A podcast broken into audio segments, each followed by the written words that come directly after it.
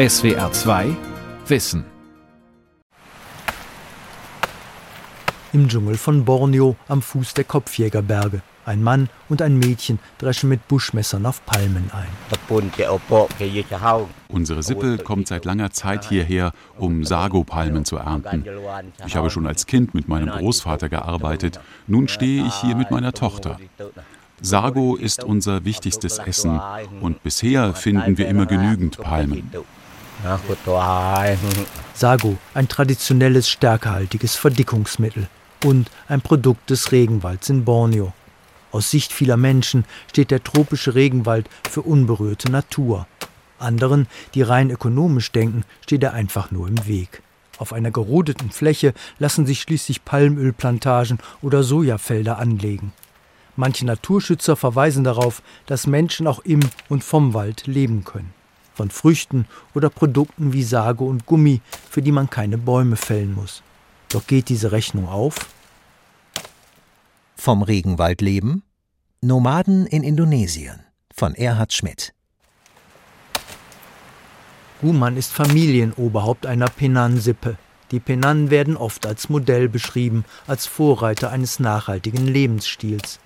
Sie ziehen seit Hunderten, vielleicht Tausenden Jahren durch die Regenwälder von Borneo. Die Insel ist mehr als doppelt so groß wie Deutschland, trotz massiver Abholzung noch immer großflächig von dichtem Dschungel bedeckt. Gumans Familie lebt fernab der Küsten, tief im Innern der Rieseninsel, dort, wo der malaysische Bundesstaat Sarawak an die indonesische Provinz Kalimantan grenzt. Wenn wir Sago ernten, fällen wir immer nur wenige Palmen, denn nur so wachsen genügend neue nach. Die größten Stämme lassen wir stehen. Wir schlagen nur an einer Stelle die Rinde ab, schälen das Sago heraus und die Rinde wächst später nach. Noch gibt es mehr Sago-Palmen, als wir zum Essen benötigen, und nur deshalb können wir die großen Stämme stehen lassen. Das rohe Sagomark wird zu einem klebrigen Brei verarbeitet, den die Penan mit Genuss verspeisen. Guman und seine Familie ernähren sich nur vom Dschungel, seinen Pflanzen und Tieren. Den Waldbewohnern bleibt auch gar nichts anderes übrig. Hier gibt es keine Läden und um ins nächste Dorf zu gelangen, wandern selbst die flinken Penan mehrere Tage lang. Wenn die Familie keine Tiere erlegen kann, gibt es kein Fleisch. Wenn kein Obst zu finden ist, fehlen Vitamine. Nur der Sagobrei liefert zuverlässig das ganze Jahr über Kalorien. Die Palmen sind eine perfekte Nahrungsquelle, weiß der Anthropologe Bernard Selato. Die Regenwälder von Borneo haben, was vielen anderen Urwäldern fehlt, Unmengen an Sago, dessen Nährwert mit dem von Reis vergleichbar ist. Sago lässt sich aber viel effizienter gewinnen als Reis. Denn innerhalb einer Arbeitsstunde kann man im Schnitt einen Nährwert von rund 3600 Kilokalorien ernten. Bei Reis sind es höchstens 1500 Kilokalorien, also weniger als die Hälfte. Außerdem ist Sago weniger anfällig für Schädlinge, Krankheiten und Wettereinbrüche. Eine Studie besagt, dass sich von einer Tagesernte Sago eine ganze Familie eine Woche lang ernähren kann. Ob Menschen allein von den Produkten der Regenwälder Asiens, Afrikas und Südamerikas ausreichend leben und deshalb auf das Roden der Wälder verzichten können, debattieren Wissenschaftler seit langem.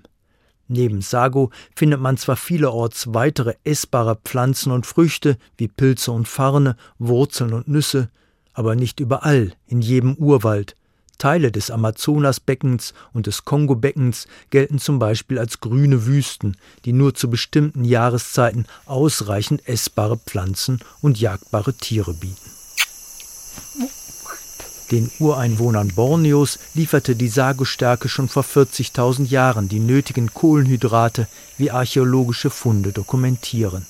Solange sie darauf zurückgreifen können, überleben auch ihre Nachkommen als Jäger und Sammler, meint Silato.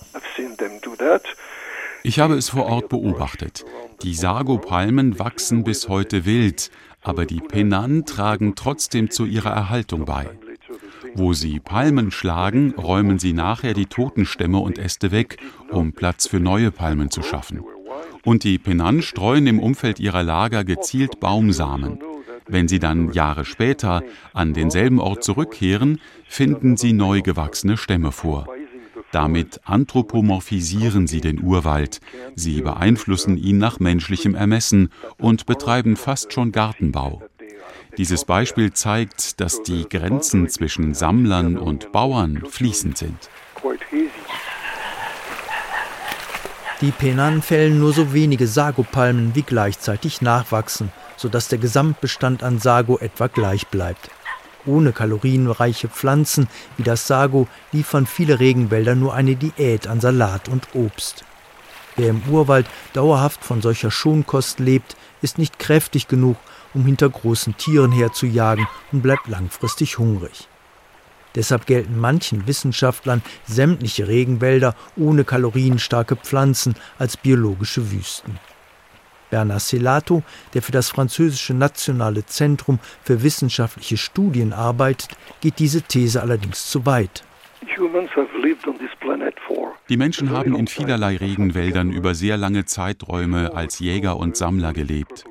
Erst im Neolithikum, also der Jungsteinzeit, ließen sich die allermeisten als Bauern und Hirten nieder, je nach Region erst vor 7.000 bis 12.000 Jahren.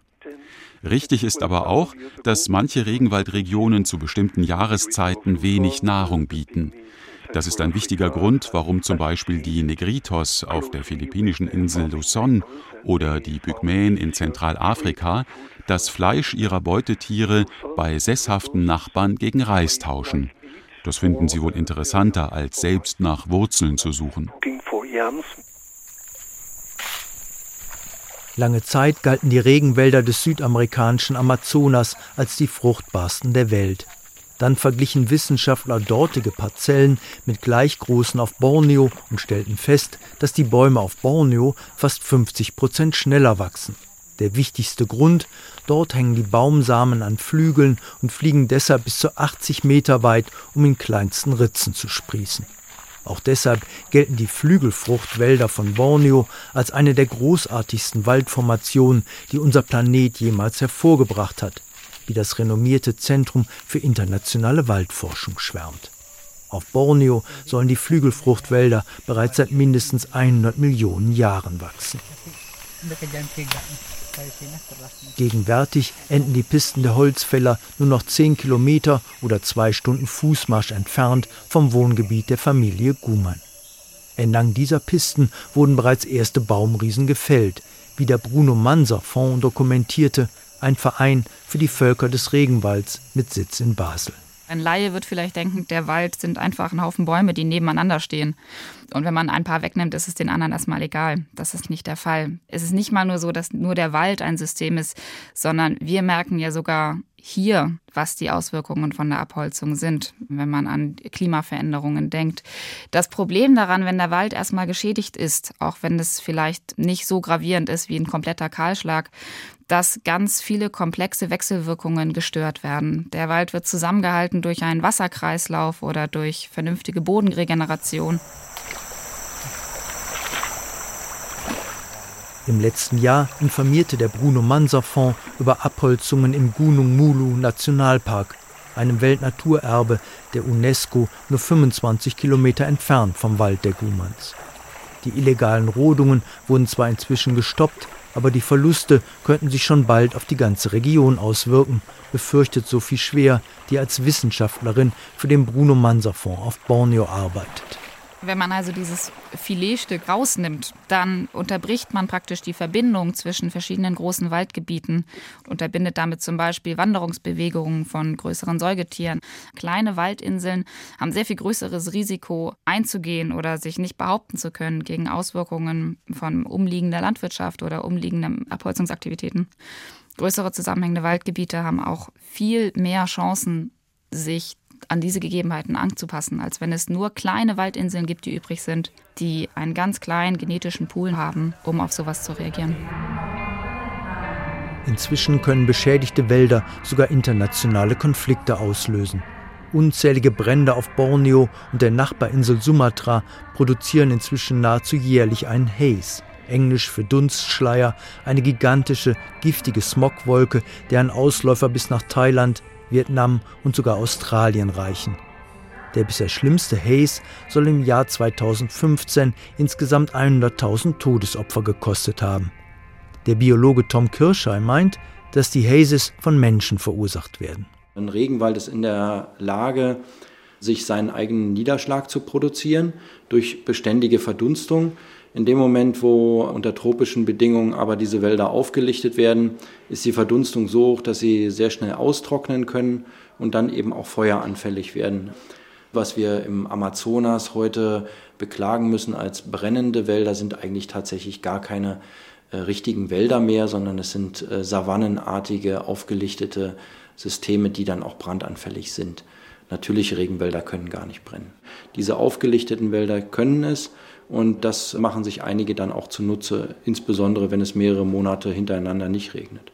Kirschei forscht für den Naturschutzbund Deutschland auf der indonesischen Insel Sumatra. Dort nutzen Landwirte die Trockenzeit, um Waldgebiete abzubrennen und anschließend Felder anzulegen. Die vielen kleinen Feuer begünstigen zwar die Haze-Krisen, aber Satellitenfotos der NASA dokumentieren, dass auf Borneo die größten Feuer nicht in abgelegenen Urwäldern brennen, sondern in küstennahen Regionen. Deswegen halten unabhängige Experten die Kohle-, Holz- und Palmölkonzerne für die Hauptverursacher. Küstennah gibt es längst keine großen zusammenhängenden Waldgebiete mehr. Stattdessen baggern private Bergbauunternehmen riesige Gruben, aus denen sie im Tagebau Kohle fördern. Auf immer neuen Plantagen wird immer mehr Palmöl für den Export produziert. In der Nähe von Städten nutzen Spekulanten frei gewordene Flächen als Bauland. Die Vernichtung der Regenwälder ist ein globales Phänomen, aber wie die abgeholzten Flächen anschließend genutzt werden, unterscheidet sich nach Regionen, erklärt Tom Kirschei. Natürlich fällt einem das Thema Soja und die Rinderhaltung in Südamerika ein. Wir haben große Flächen, die dort verloren gehen für den Anbau von Sojabohnen und natürlich auch für die Produktion von insbesondere Rindfleisch. In Westafrika, insbesondere im Kongo-Becken, gibt es noch die größten zusammenhängenden Regenwälder. Natürlich spielen dort auch Übernutzungen eine wesentliche Rolle in Ostafrika in den Wäldern, angetrieben durch ein besonderes Bevölkerungswachstum und damit einhergehend natürlich auch die Notwendigkeit, die Agrarfläche zu vergrößern. Letzten Endes ist der größte Treiber für die Entwaldung global gesehen die Landwirtschaft und das trifft auf allen Kontinenten zu.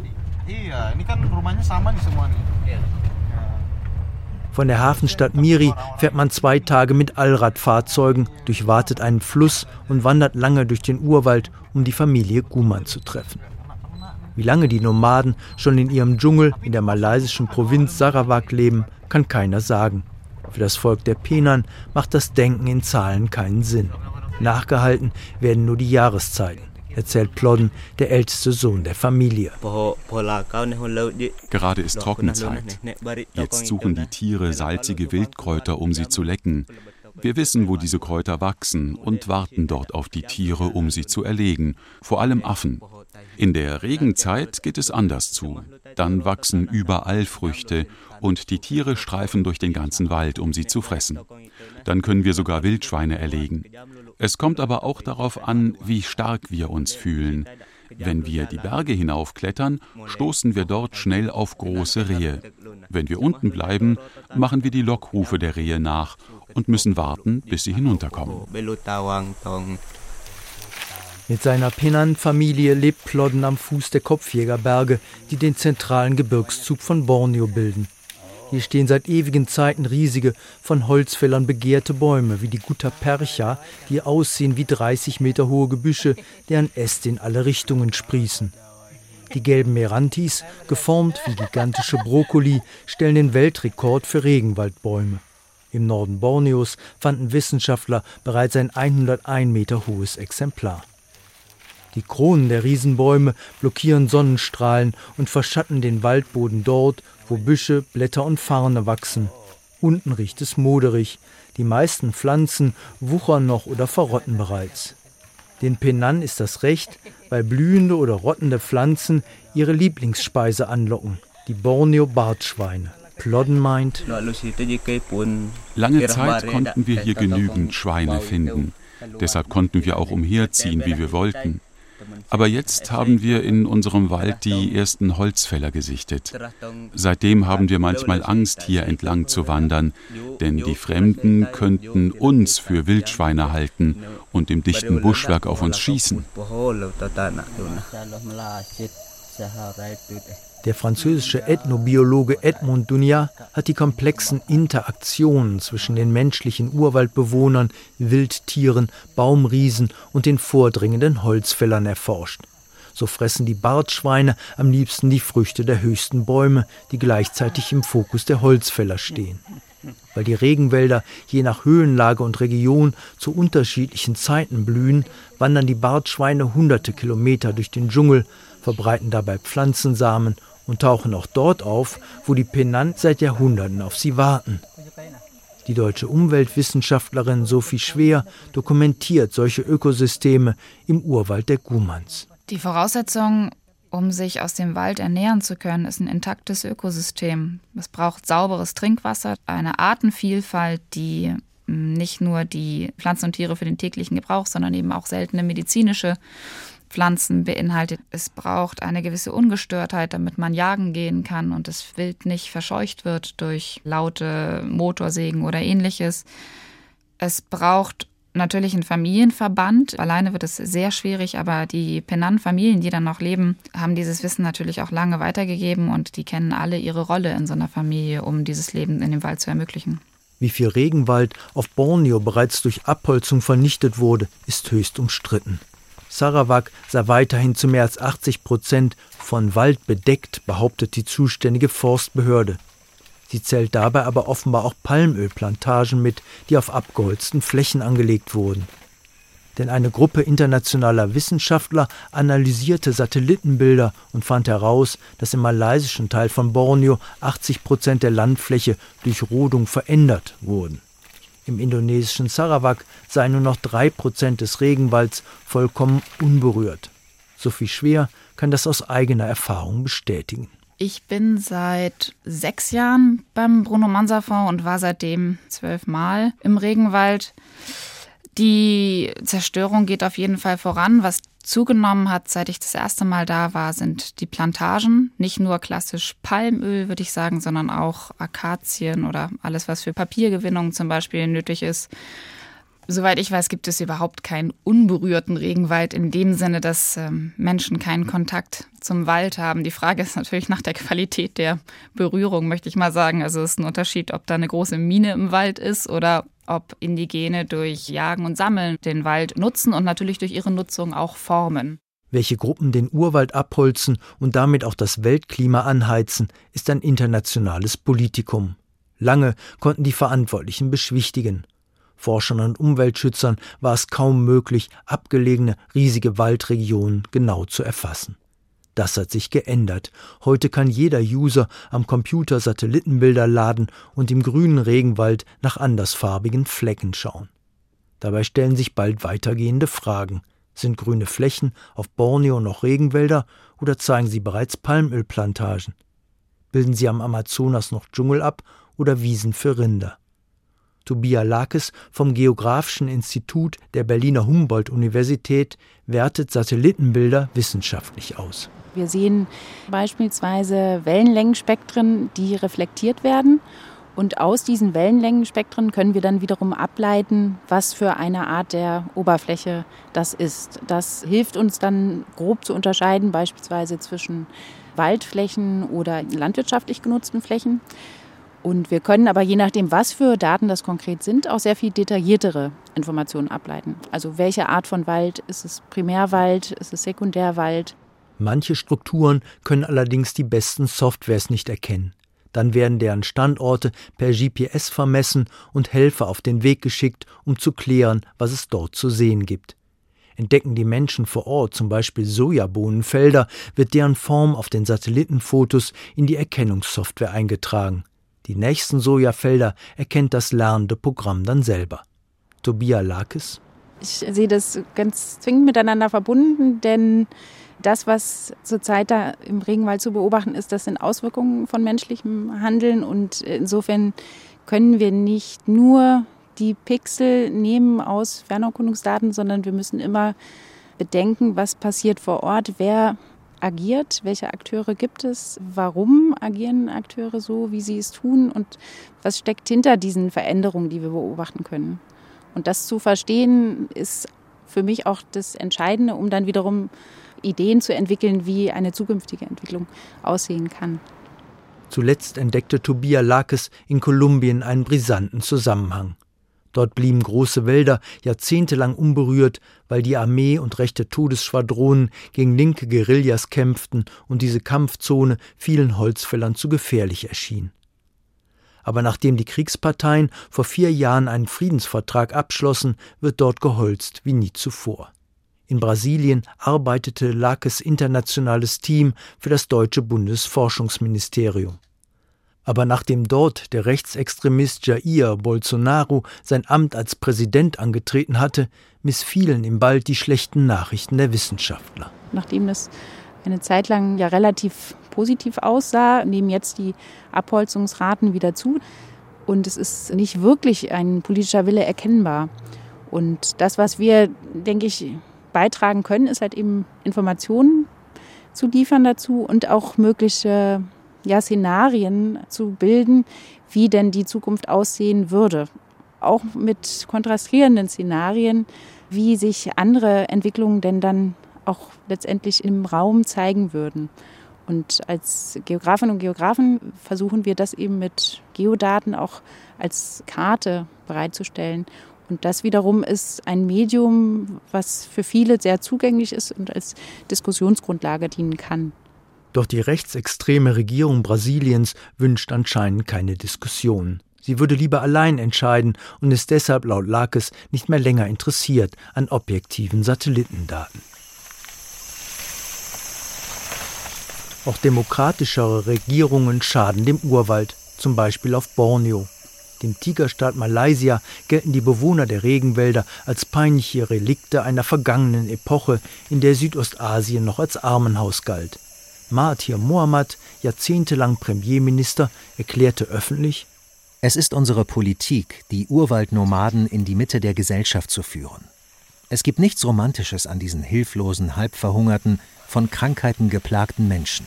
Als in den 80er Jahren die Abholzung von Borneo im industriellen Stil begann, regierte in Indonesien noch der korrupte Diktator Suharto.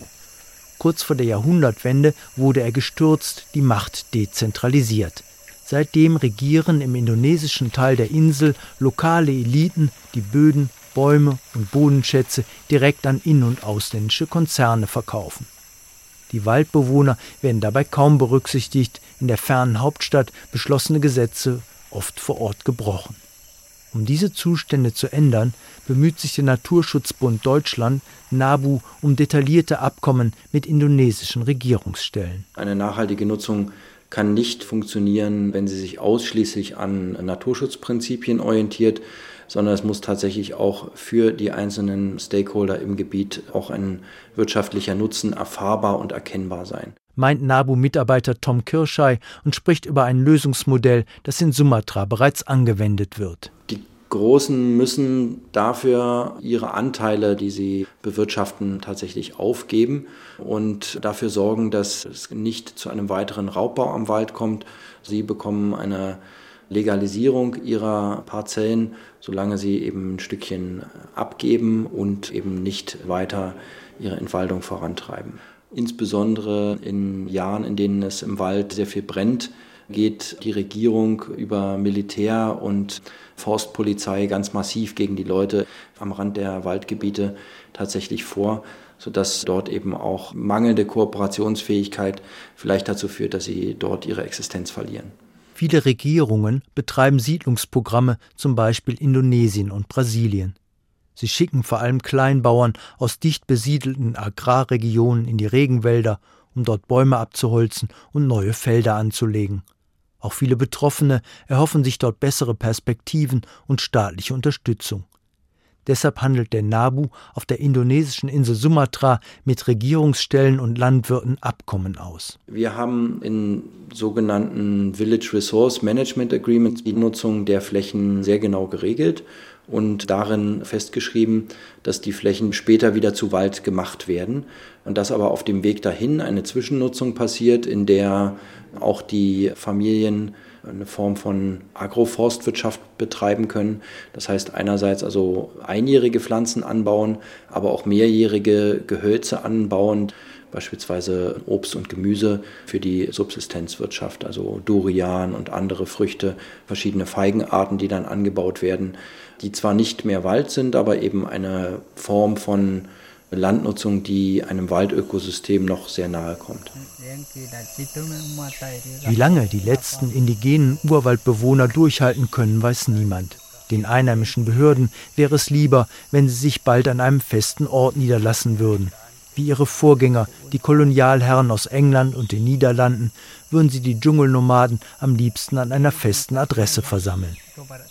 Der Anthropologe Bernard Selato beobachtete auf Borneo sesshaft gewordene Waldnomaden.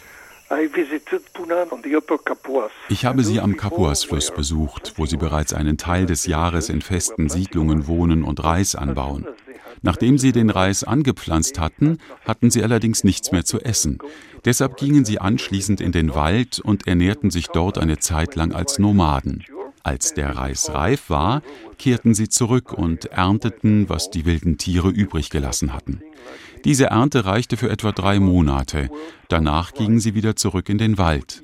Von diesem Kreislauf berichtete bereits in den 1890er Jahren der niederländische Entdecker Anton Willem Nieuwenhuis. Schon damals lebten die Waldbewohner am Kapuas-Fluss zu drei Vierteln nomadisch, zu einem Viertel sesshaft.